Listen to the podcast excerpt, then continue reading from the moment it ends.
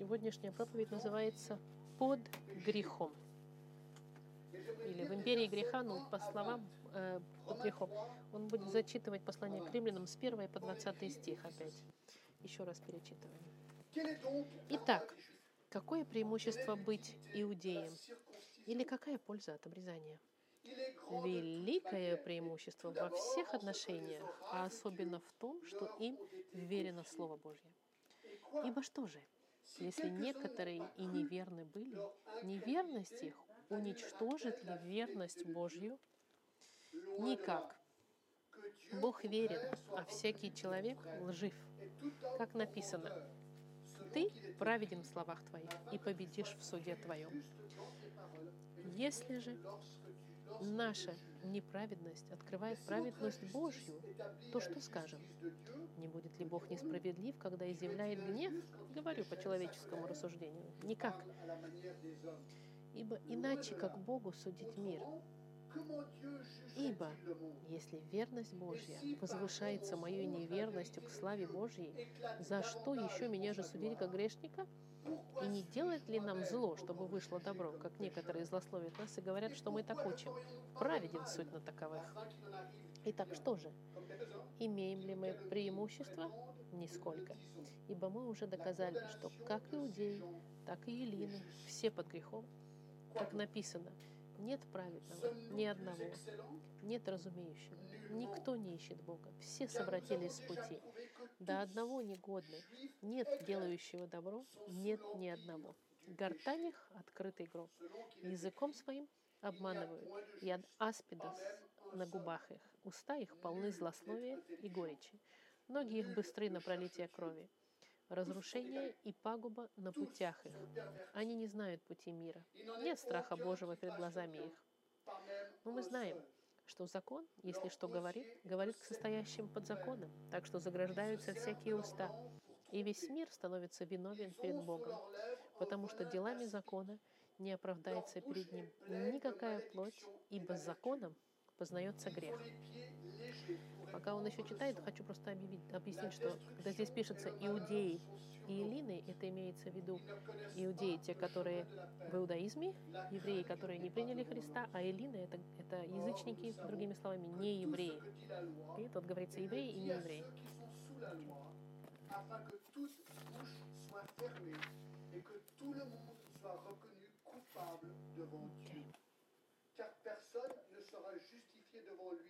Еще дочитывает до конца.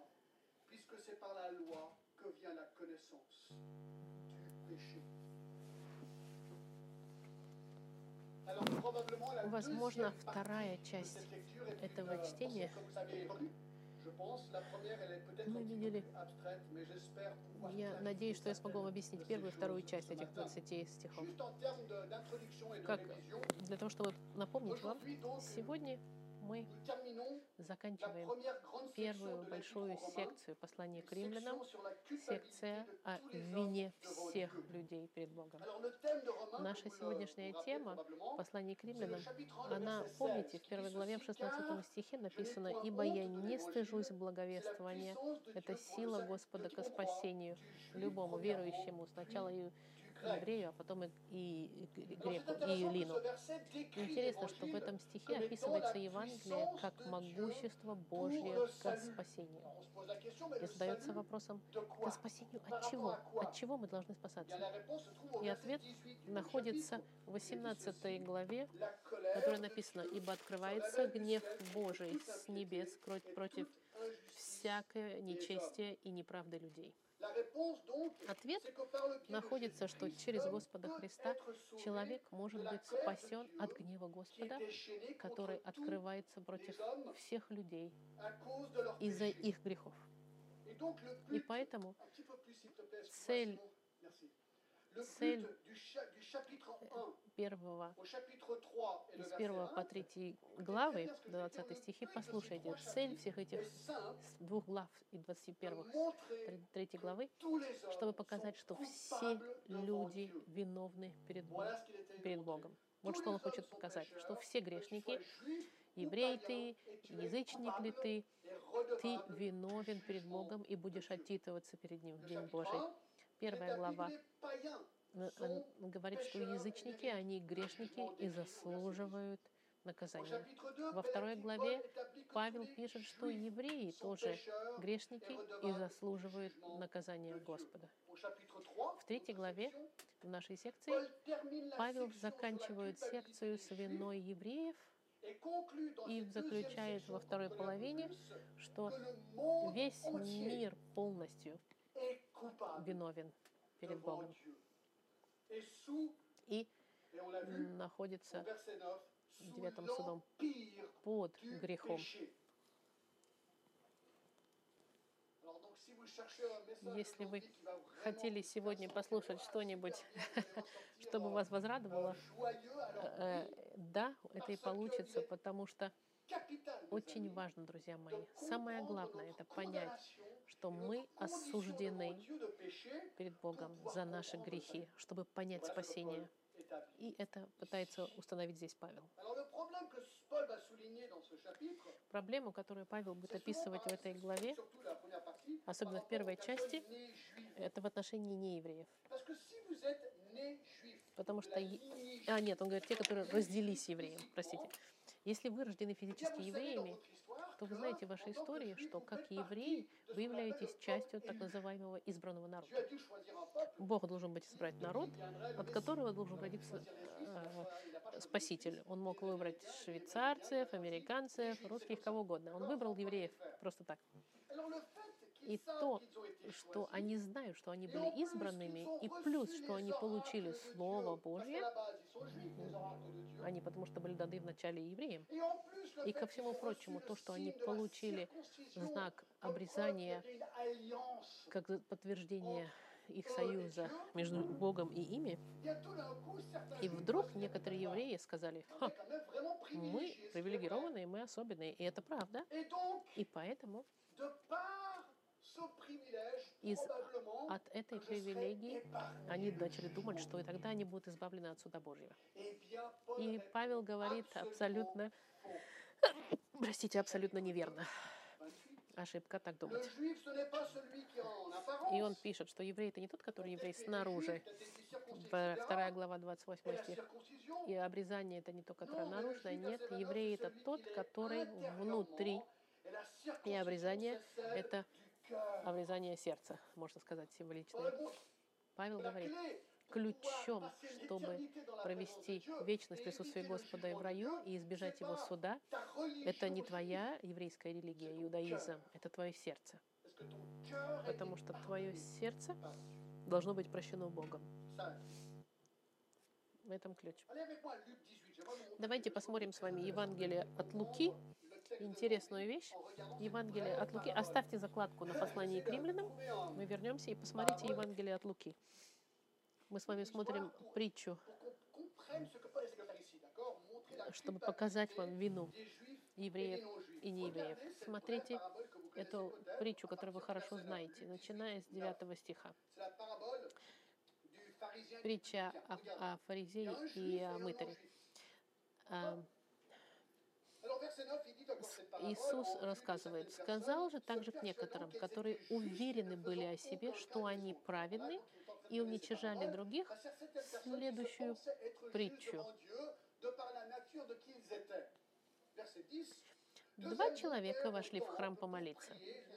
Один фарисей, а другой мытарь. Фарисей – это группа евреев религиозных, Они были те, которые были учителями закона и требовали исполнения закона.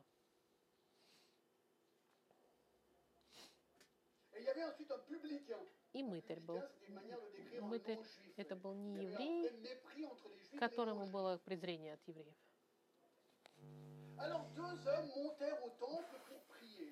Фарисей, мы видим, один очень религиозный еврей, а другой обыкновенный человек.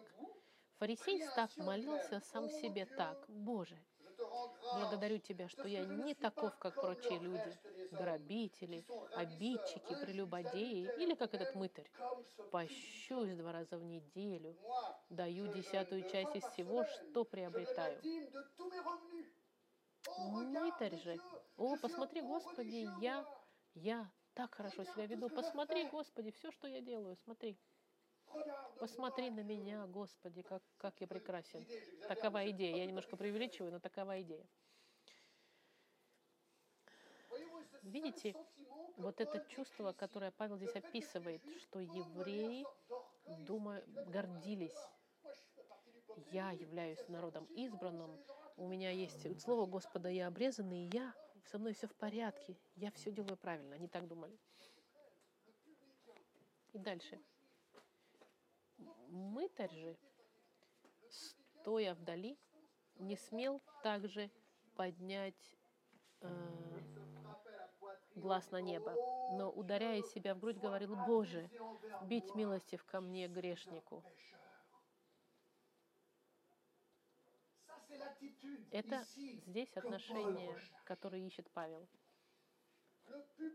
Мытарь был уже презрен, но перед Богом он говорил, видел совершенство Бога, и он понимал, что я грешник, я ничего не стою. Господь, смилуйся надо мной. 14 стих. Иисус говорит, «Сказываю вам, что сей, мытарь, пошел оправданным в дом свой более, нежели тот. Ибо всякий, возвышающий сам себя, унижен будет, а унижающий себя возвысится». Видите разницу? Мытарь не прятался перед гордыней религиозной. Он, он знал, что он грешник, что ему нужна милость и прощение Господа. В то время как фарисей, надутый весь своей гордыней, своей религиозностью был.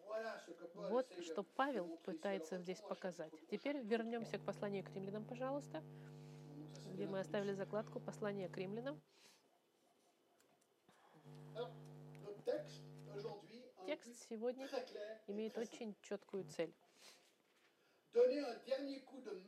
Дать последний удар молотком, можно так сказать, по людям, которые не понимают, что они перед Богом виновны. Если вы сегодня здесь и думаете, да нет, я не так уж плохой, я в отношении всех, я все-таки хороший человек. Господь на меня посмотрит и скажет, какой ты молодец. Если это твое отношение, это послание, оно хорошо для тебя. Потому что сегодня ты поймешь, что это невозможно такое иметь отношение перед Богом. Ключ находится в девятом стихе, 3 глава, 9 стих. Итак, что же? Имеем ли мы преимущество? Нисколько. Ибо мы уже доказали, что как иудей, так и елины все под грехом. Все под грехом. Это его заключение.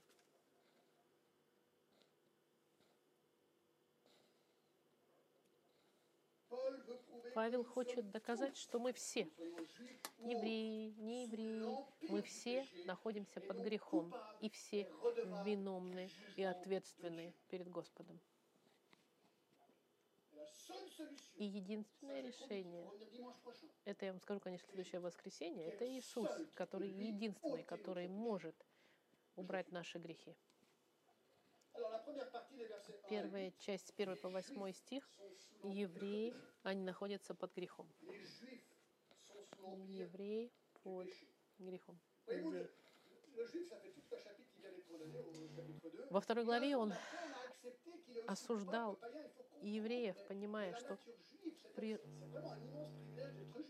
потому что для евреев имеет невероятную привилегию. Они для них очень сложно понять, что они, имея всю эту привилегию, будут также осуждены. Тяжело им это принять. И Павел очень быстро, я не собираюсь на это много времени проводить, в этом вопросах, ответах, которые он ставит, технически, литературный Павел последний раз утверждает еще раз и показывает евреям, что они виновны. И три вопроса он задается. Ответы и вопросы здесь. Первое, в первом стихе. Итак, какое преимущество быть иудеем и какая польза от обрезания? Мы видели это в отношении, в отношении того, что они евреи, и они обрезаны. Если 28 et 29 que j'ai dit tout à l'heure, 28 и 29 стихи, которые предшествуют, они правдивы, то тогда внешние знаки религиозности, они никакого не несут, ничего не дают еврею для спасения. Если это правда, что ты еврей с обрезанием, salut, но к спасению к моему ничего не добавляют, каково преимущество? К чему быть тогда евреем? Вот вопрос, который он задает. И он отвечает, есть преимущество. De toute manière, verset 2, et tout Он говорит, хотя бы уже потому, что им было дано Слово Божье. Преимущество их, что вы получили от Бога Слово Господа. Маленький стих, интересный. psaume 147, écoutez, Псалме 19 et 20, dit ceci. он зачитывает, Он открыл свое слово Иакову, его законы Израилю. Он не поступил так с другими народами, и они не знают его законов. Славен Господь. Библия очень четка. Они получили Слово Господа, и их работа была распространить Слово Господа по всему миру.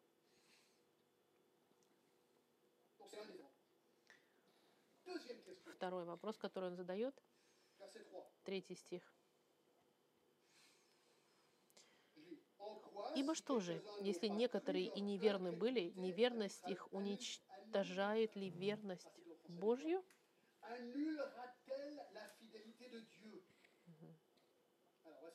Здесь он задает вопрос. Qu'en est-il si les Juifs Если евреи не поверили, и они были неверны Слову Господу, которое Он им дал, Бог дал им Слово Господа, но если они проигнорировали, то к чему оно служит? Если они были непослушны, тогда к чему им это Слово Господа? Павел говорит, что евреи не были всегда верными Слову. Господу, которое им было дано. И я знаю это тоже. Вы даже знаете евреев вокруг нас, который абсолютно не заинтересован Словом Господа. Вы таких людей знаете? Я вам дам другой пример. Вы знаете христиан, которые называют себя христианами, которые родились в христианской семье, у которых, возможно, есть Библия. Но est эта Библия, она в depuis 20 ans. библиотеке лежит уже три, три года. Без, без- никто не достает la ее. И я задаюсь вопросом, эта Библия, она чему-то служит, если она на полке стоит?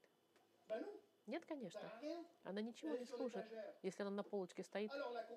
Заключение этого вопроса, а- она сама по себе чему-нибудь служит. Если она сама по себе, она не служит с точки зрения личного. Но но не потому, что Библию не читают, она ничему не служит, и она не меняет верность слова Господа. Библия сообщает, Приход Христа. что он должен прийти и спасти мир. Он пришел. Библия также говорит, что Иисус вернется второй раз, чтобы судить мир. Он еще не вернулся. Это не потому, что кто-то не читает. Библию, она у кого-то на полках, что, что план Господа в отношении Иисуса Христа возвращения вернется. Вер-. Иисус вернется. И те, у которых Библии на полочках, они даже не будут знать, что происходит. То, что они не читают ее, не меняет абсолютно истинности Библии. C'est pour ça qu'au verset 4, Именно поэтому в четвертом стихе он говорит никак. Библия разве не правдива только потому, что ее не читают? Нет, конечно. Бог верен, а всякий человек лжив, как написано, ты праведен в словах твоих и победишь в суде твоем. Ты с большой буквы, это имеется в виду ты Господь, когда обращается. Ты, Господь, праведен в словах твоих, Господи. Бог Исполнит свои обещания без проблем. Если ты, либо ты будешь благословен, потому что верен, либо ты будешь судим, потому что ты не верен. Но плав Господа, он не изменится в отношении будущего. И это ведет к третьему вопросу. verset 5. В пятом стихе. Если наша неправедность открывает праведность Божью, то что же скажем? Alors, Ага, послушайте. Это очень такой интересный вопрос. Вы когда-нибудь ходили к, э, к ювелиру, чтобы купить э, изделие ювелирное? Вы приходили к ювелиру, и часто они берут черный велюр, черный бархат ставят на, на, на стол, и потом у- у- украшения на велюр ставят черный. Почему? Для того, чтобы не поцарапать укра- украшения? Нет. Потому что на черном фоне, на этом бархатном, это украшение, оно еще больше блестит. Они не глупые ювелиры, они хотят, чтобы вы были загипнотизированы красотой этой ювелирной из- изделия, и их они подбирают температуру, асос- а, атмосферу, чтобы вы купили это. Velours И черный этот бархат, он, за- он как бы заставляет эти украшения блестеть еще больше. И вот здесь в этом вопросе праведность. Господа это как украшение, скажем так, это совершенное украшение. Черный бархат — это грех людей. Вопрос вот такой. Прав, прав? Тогда наш грех, наш черный бархат заставляет... Честно ли это, что наш грех заставляет блестеть праведность Господа? Если мой грех заставляет, solution qui est la mort de Jésus-Christ, Госп- привел к тому, что Иисус умер, Можно ли мы прийти к заключению, что Христос славен еще больше, потому что мы согрешили? И не- нечестно ли это по отношению к нам? Интересный вопрос.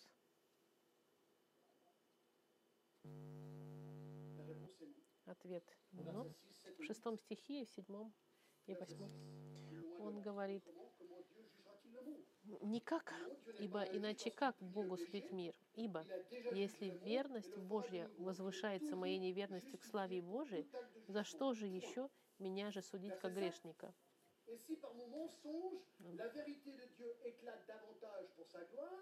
Pourquoi suis-je moi-même encore jugé comme pécheur И даже если- И не делать ли нам зло, чтобы вышло добро, как некоторые злословят нас говорят, Бог не может. Он, они тогда за- зачем нам нагрыза- на- наказывать грех, если грех заставляет светиться Господа? И они задаются это в восьмом стихе. Типа, тогда, может, наше зло, оно и хорошо, потому что на фоне нашего зла как бы светится праведность Господа.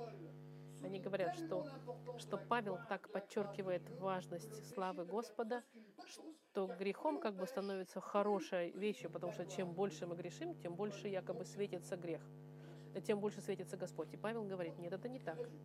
Резюме. Он от- от- здесь к кому обращается? В первом стихе к евреям, к иудеям. И он говорит это евреям. Ты можешь попытаться оправдать себя как хочешь. Ты можешь попытаться. Ты рожден евреем, окей. Хорошо. Ты привилегирован уже тем, что ты родился евреем. Ты получил слово Господа, да? Окей. Tu У тебя есть знак обрезания. Здорово. Но ты был неверен в отношении слова, которое ты получил. Несмотря на твою неверность. Обещания Господа, они все исполнятся. Есть благословение и есть суд. И в данном контексте здесь еврей Бог будет изливать свой гнев на тебя Verset 5. в пятом стихе. И он будет оправдан, когда будет это делать, потому что он это сделает, потому что перед ним все грехи грешны и лишены славы. Господа. И это заключение здесь. Боль. Итак, что же мы? Имеем ли мы преимущество? Нисколько, 9 стих. Ибо мы все доказали, что как иудеи, так и эллины, все под грехом, как написано. Заключение, что несмотря на их преимущества, евреи, они также виновны, как и неевреи. Теперь вы все поняли. Теперь пойдем дальше, сейчас будет полегче. Потому что здесь это мы. Если вы не еврей, вы здесь находитесь, будьте внимательны. Второй пункт. Мир весь находится под грехом. Весь мир под грехом.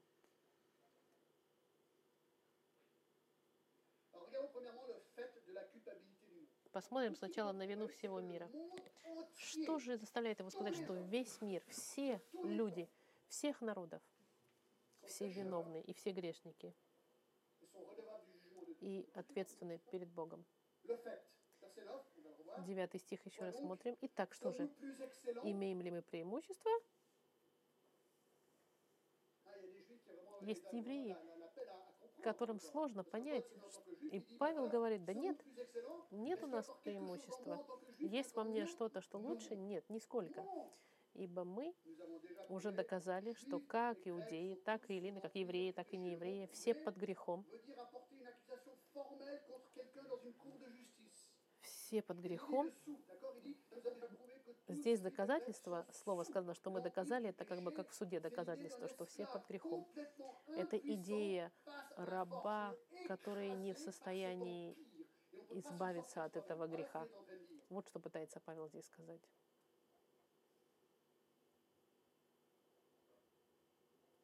Regardez verset 20. Посмотрите 20 стих. Потому что делами закона не оправдается перед ним, Богом имеется в виду, никакая плоть, ибо законом познается грех. Я вам объясню за две минуты, даже минуту. Вот что. Как, что, так, что, что плохого в религиозности? 100% contre la religion. А что ты против религии? Да я сто процентов против религии. Alors, 110% contre Даже la 110 процентов против религии. Мы, у нас отношения личные с нашим Спасителем Господом Христом. Религия это что? Я объясняю, что такое религия. Люди религиозные, они делают какие-то поступки, много хороших дел. И то, что они делают эти дела и, ри- и ритуалы религиозные, они думают по ходу жизни, их ритуалов, что они не такие уж и плохие. Они все-таки думают, что они хорошие люди. И они думают, что потому как они хорошие люди, так называемые, Бог на них будет смотреть в конце и скажет, «У, Ты такой хороший человек, ты делаешь хорошие дела, религиозные поступки, ты идешь в церковь, даешь десятину, занимаешься паломничеством, ты обрезанный, ты крестился, ты верный, ты, ты э, щедрый, ты постишься, ты много делаешь религиозных поступков. Они думают, скажет Бог, ты достиг моего уровня морали. И они думают, и он думает, что Бог и скажем, заходи в рай. Так люди думают, религиозные. Либо это медитация в Гималаях, либо это паломничество в Мекку, или это свечечки в церкви, которые ставятся, или это просто любая религиозная религия. Все эти религии, они все в одном заключаются. Они говорят тебе, что ты можешь сам чего-то достичь. И думают, что ты придешь к Богу, и Бог скажет, какой ты молодец. verset 9, И в девятом стихе Павел говорит, нет, nous Нет, потому что мы все под грехом. notre Мы раздавлены нашим состоянием злого греха. Второй пункт. Доказательство вины всего мира. Euh, Интересно, Павел будет использовать закон, чтобы доказать, что мы все согрешили. Здесь Он цитирует текст из 14 Старого Завета и даст incontestables. 14 доказательств. 14 14, pour les pécheurs. что мы грешники. Если вы не убеждены, я надеюсь, что это вам поможет понять еще. Trois Он их группирует в три отрасли. Первое состояние человека. Первое положение людей перед Богом. Смотрите, et ça, c'est le premier point sur 14. самый первый пункт из un, 14. Первое, десятый стих. Verset 10. selon qu'il est écrit, Как написано, нет праведного ни одного.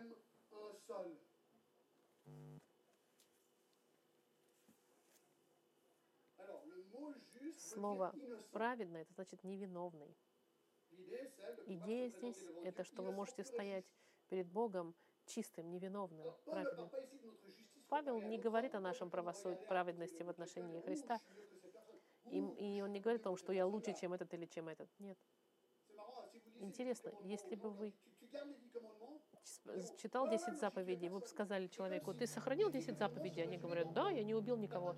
Как если бы они думают, что если ты никого не убил, то нормально. А как насчет лжи или, или измены, или зависти? numéro 10. Десятая заповедь. Мы все не сохранили эти заповеди. Невозможно их. Нелегко это.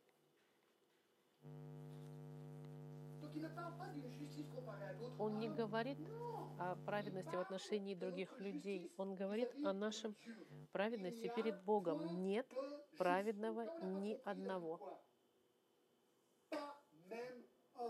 Что он говорит вот это вот утверждение ни одного, это чтобы усилить эффект по поводу нет праведного.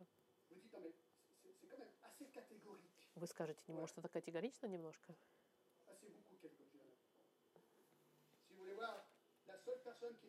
Единственный человек, который был праведен и совершенен, Corinthiens 5, 21, это в Коринфянах написано, Ибо «Ибо не знавшего греха Он, Бог, сделал для нас жертвую за грех, чтобы мы в нем сделались праведными перед Богом». Есть только один человек в истории человечества, который никогда не согрешил, и это Иисус Христос. Один человек. Но вы скажете, ну почему? А, отличный вопрос. Каков стандарт Бога? Каковы требования Бога, чтобы быть в Его присутствии? Спасибо за этот вопрос. 5, Ответ 48, Иисуса в Матфеи 5.48, Он говорит, «Итак, будьте совершенны, как совершенен Отец ваш. Небесный». Я еще раз повторяю. Будьте совершенны, как совершенен. Отец ваш Небесный. Единственный способ провести вечность с Богом совершенным – это быть совершенным нам. Вопрос. Кто совершенен? Ответ. Иисус Христос. И все. Нет другого совершенного. А вы скажете, ну я? Вы можете задаться вопросом. moi, je suis au verset 10, selon Я в il n'y 10 a point стихе Нет праведного ни одного. Каждый из нас в, этом, в, этой, стих, в этой строке. Ecclésiaste 7, 20, В Экклесиасте очень хорошо сказано. Нет человека праведного на земле, который бы делал добро и не грешил бы. 7 глава, 20 стих.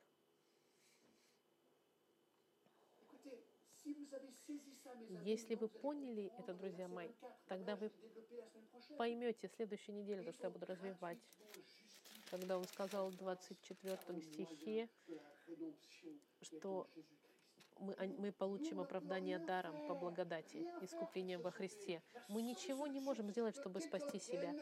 Единственный способ, чтобы кто-то пришел и дал нам свое правосудие, праведность. И это Христос, который пришел и отдал свою праведность нам. Второе. Нет, как написано, нет праведного ни одного. Второго, нет разумеющего. Нет, никто не разумеет. Mathématicien. ou Может быть, вы математик, инженер, может быть, вы какой-то человек умный. Он здесь говорит о другом разумении. Разумение, которое нужно, чтобы понять Бога. Я не могу найти Бога самому, потому что я нахожусь в состоянии греха. Éphésiens 2 dit que je suis В послании к. Ефесянам сказано, что я мертв в моих грехах. 1 Corinthiens 2, 14, l'homme Первое послание Коринфянам говорит, душевный человек, который не знает Христа, не принимает того, что от Духа lui. потому что он почитает это безумием и не может разуметь, потому что он сам... Мы ничего не можем сделать сами по себе, если мы сами должны познать Бога. Бог, сам должен нам открыться. Если Он нам не откроется, мы Его не познаем. Нет разумеющего. Третьего. Никто не ищет Бога. Étonnant. И это удивительно. Джон, посмотри все религии мира. Dieu. Эти люди, если они не ищут Бога, нет, они не ищут Бога. Это интересно. Библия называет другие религии идол- идолопоклонничеством. И если ты поклоняешься другому Богу, ты идолопоклонник. Религии мира это то, что придумали люди, чтобы избежать настоящего Бога и возла- избавиться от их вины, используя религиозную систему, которую они сами придумали, чтобы самим в себе верить, что они достигли праведности. И часто это под влиянием сатаны, который одевается в ангела света, чтобы обмануть. Тогда как же я могу познать Бога? К счастью, Иисус ответил нам в Иоанне 6,44. «Никто не может прийти ко мне, если не привлечет его Отец, пославший меня, и я воскрешу его в последний день». Все, все те, кого Господь мне дает, придут ко мне, и я не потеряю ни одного из тех, кто придут ко мне. Видите, мы полностью от Господа а, отделены святого. Сами по себе до него не дойдем. Четвертое. Все совратились с пути. 12 стих. Все совратились с пути. Я знаю, что это немножко сложно. Тяжел, тяжело все это принимать, но это честно. И я люблю Библию, потому что это честно и ясно. Все совратились с пути. Слово «эклино» совратились. Идея, что все уклонились и сбились к другим богам. Интересно, потому что в Исаии 53 глава, в 6 стихе сказано, «Все мы блуждали, как овцы, совратились каждый на свою дорогу».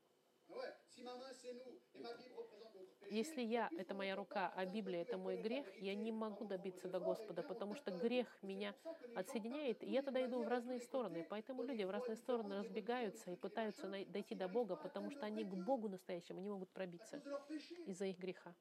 И таким образом Библия говорит, что все совратились.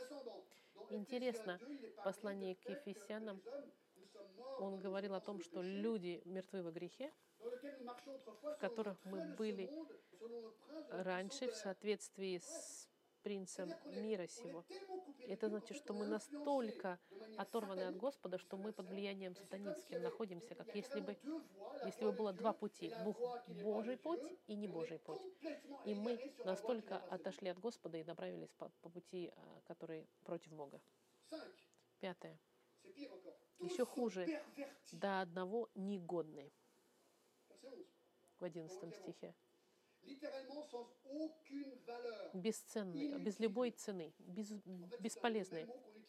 Это слово, которое описывает негодную, непригодную вещь. Описывает молоко, например, оно испортилось. непригодное. Я на этой неделе э, изучал послание Иоатана, когда он говорит, помните, ветвь, которая не приносит плодов, что с ней делают? Ее сжигают. Если мы негодные, Господь мог бы нас в любой момент судить. Тогда вопрос, почему мы еще живы? По милости Господа. Он мог бы нас в любой момент остановить и отправить в вечность навсегда. И он был бы прав. Но он говорит, Бог, Бог прав нас судить в наших грехах. Но если он пока это не сделал, друзья мои, так возблагодарите его, что он терпелив. И бегите Господу Христу. Шестое. Нет делающего добро, нет ни одного.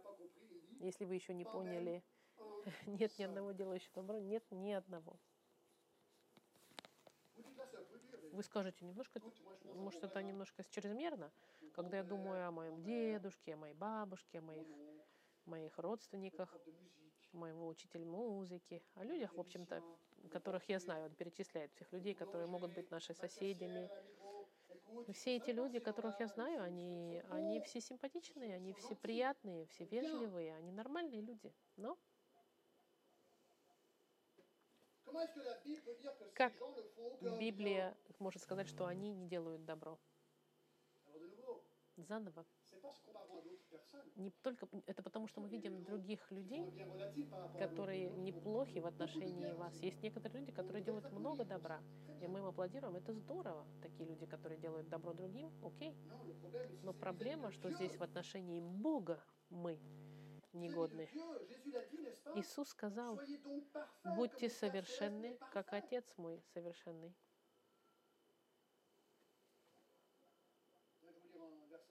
Я вам зачитаю интересный стих.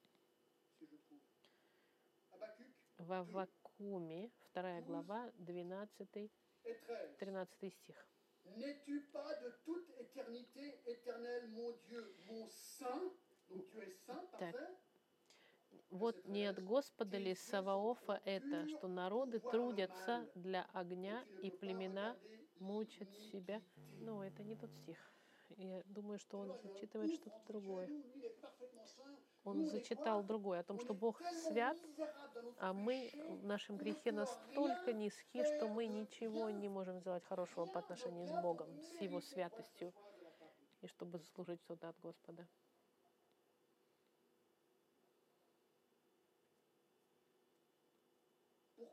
Почему?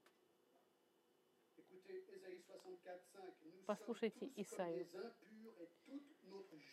Мы все сделались как нечистые, и вся праведность наша, как запачканная одежда. И вся наша праведность,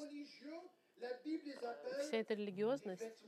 Господь, Библия называет это запачканной одеждой, потому что это никогда не сможет запачканная одежда достичь совершенства Господа.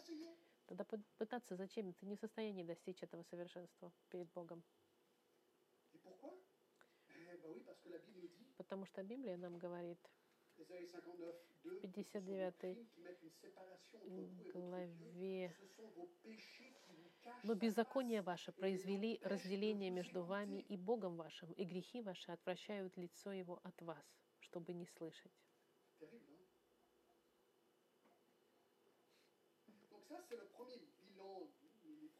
Это six points. Первое, можно сказать, шесть пунктов в отношении Но человека. Теперь посмотрите, грешник, оно будет проявляться в том, как он говорит. Смотрите, Les 13 paroles стих. Как говорят грешники, 13. гортань их открытый гроб. Ah. Это противное э, объяснение, э, описание. Хочешь знать человека, из чего он сделан? Послушай, что исходит из его уст, как он говорит. Что исходит из его уст, показывает его характер.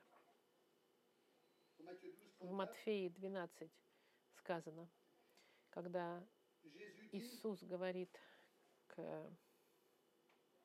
так, к фарисеям, Euh, non, c'est pas ça. Plutôt 12. 12, 34. 12 глава, 34 стих. Похождение, порождение ехидны. Как вы можете говорить доброе, будучи злы? Ибо от избытка сердца говорят уста. Добрый человек из доброго сокровища выносит доброе, а злой человек из злого сокровища выносит злое. Говорю же вам, что за всякое праздное слово, какое скажут люди, дадут они ответ в день суда. Нас будет легко судить перед Богом. Послушайте наши слова, потому что наши слова показывают наше сердце. Сердце спасенное будет говорить от. Бога, а а не спасенное будет говорить то, что говорят грешники, не спасенные.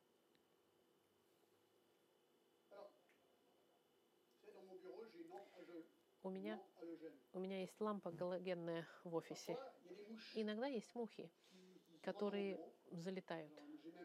Даже если у меня стоят сетка, некоторые попадают. И эти мухи, они тянутся к этой лампе. И иногда я слышу, как она загорается, загорается муха. Я вижу дым, и что невероятно, это запах. Запах от этой сгоревшей мыши очень противный. очень неприятный. И мне приходится вставать, открывать окна, проветривать. Почему я вам это говорю? Потому что здесь он описывает слова людей. Они как открытый гроб Вы видели открытый гроб с трупом, который разлагается. Я не видел, но муха меня заставляет это представить этот запах противный, разложения. И вот как он описывает этот э, уста людей, которые не знают Господа. Восьмое. Языком своим обманывают. И это интересное слово «обманывают». Это слово, которое также используется как а, насадка, знаете, для или как qui во время во время рыбалки нанизывают червячка, приманка, вот приманка. Здесь представьте, что рыба плывет, и вдруг она видит завтрак. И рыба сама себе говорит, о, здорово, червячок, который там болтается, рыба хватает, и оп, крючок, крючок ее зацепил. И очень быстро ее поднимают в лодку, раз, два, три, и она заканчивает на тарелке рыбал- рыбака. Это слово для обманывать здесь. Hommes Человеческий язык это аппарат, это приманка к обману. У меня такой вопрос. Обманывал ли вас когда-нибудь льстивыми словами? Или, или слышали бы ли вы неискренние слова? Или встречали людей, которые вам обещали что-то и не сохраняли? И это неприятно, это ужасно. Вот что характеризует людей, которые не знают Господа. Их язык. Он использует, чтобы от вас что-то получить. Девятое. Яд аспидов на губах их. Я проверял на, по интернету, чтобы, чтобы узнать лучше про, ас, яс, про аспидов. Аспиды — это гадюка, это, это тип гадюки. И у этих гадюк есть два клыка, которые находятся в ее... Рту, И они спрятаны и смотрят назад, как бы они сложены. Эти клыки, у них дырки, у них есть каналы внутри, как бы труба внутри такая дырочка, через l'aspic, яд выпрыскивается. Когда гадюка, она кого-то атаковывает, она встает буквой «С», а потом она бросается. Эти два языка, они выскакивают и вцепляются. Два клыка открываются и вскакивают плоть ее жертвы. И потом начинается через эти клыки попадать яд в жертву, через эти канальчики внутри. Вот как Библия описывает язык людей. И это невероятно, не правда ли? Вот что исходит из их уст. Яд. Почему? Потому что В Еремии сказано, что от сердца говорят уста. Дальше. Уста их полны злословия и горечи. Злословия, негативизма. Люди постоянно горькие, критикующие другого человека. Постоянно. Кто-то, кто, который все время думает, что все, что с ним происходит, это плохо. И, что, и он хочет, чтобы раз у него все плохо, и у других было все плохо. Это язык, который всех критикует, всех Bible как Библия описывает bouche de celui qui ne connaît pas. люд- язык людей, которые не знают О, Господа. L'homme, on l'a vu sa bouche dernièrement, les pas de l'homme, verset 15, И дальше в 15 стихе, смотрите, многие их быстры на пролитие крови. Я не знаю, посмотрите, включите телевизор, и вы увидите, что что происходит. Войны повсюду. Повсюду взрывы какие-то, смерти повсюду, убийства повсюду, вор- воровство повсюду. Это невероятно. И создается впечатление, что вещи ухудшаются. Убийства, terrorisme, войн, suicide. терроризмы, самоубийства, этнические войны, аборты, убиение людей больных. Да, le их быстры на пролитие крови, и разрушение и пагуба на путях их.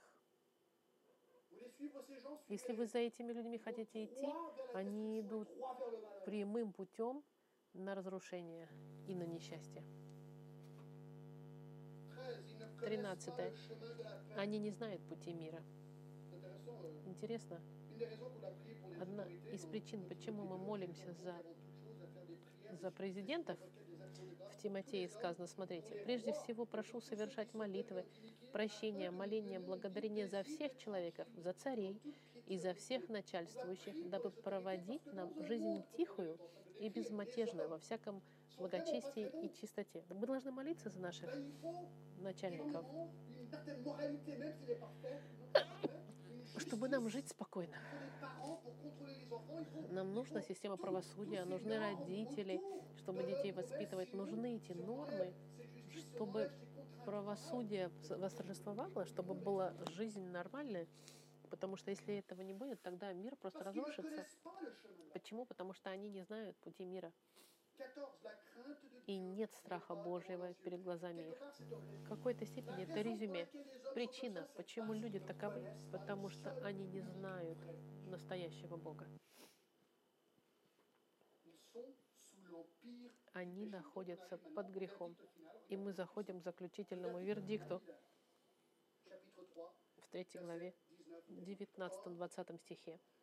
Но мы знаем, что закон, если что говорит, говорит к состоящим под законом. Если Dans chapitre 9, евреи, которые получили Слово Господа, а если ты не еврей, у тебя есть сознание, сознание, в котором написан закон зла и добра. И мы знаем, что состоящим под законом, так что заграждаются всякие уста. Если ты думаешь, что ты Богу можешь сказать, нет, Господи, нет, Господи, ты будешь оправдываться перед Богом, ты ничего не сможешь вообще никак себе оправдать перед Богом. Он говорит, что заграждаются всякие уста.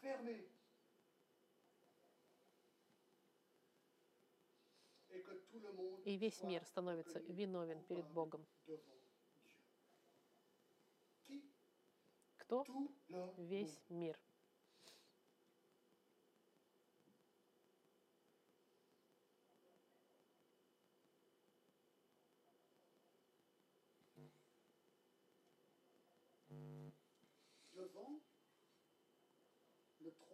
Перед троном Господа.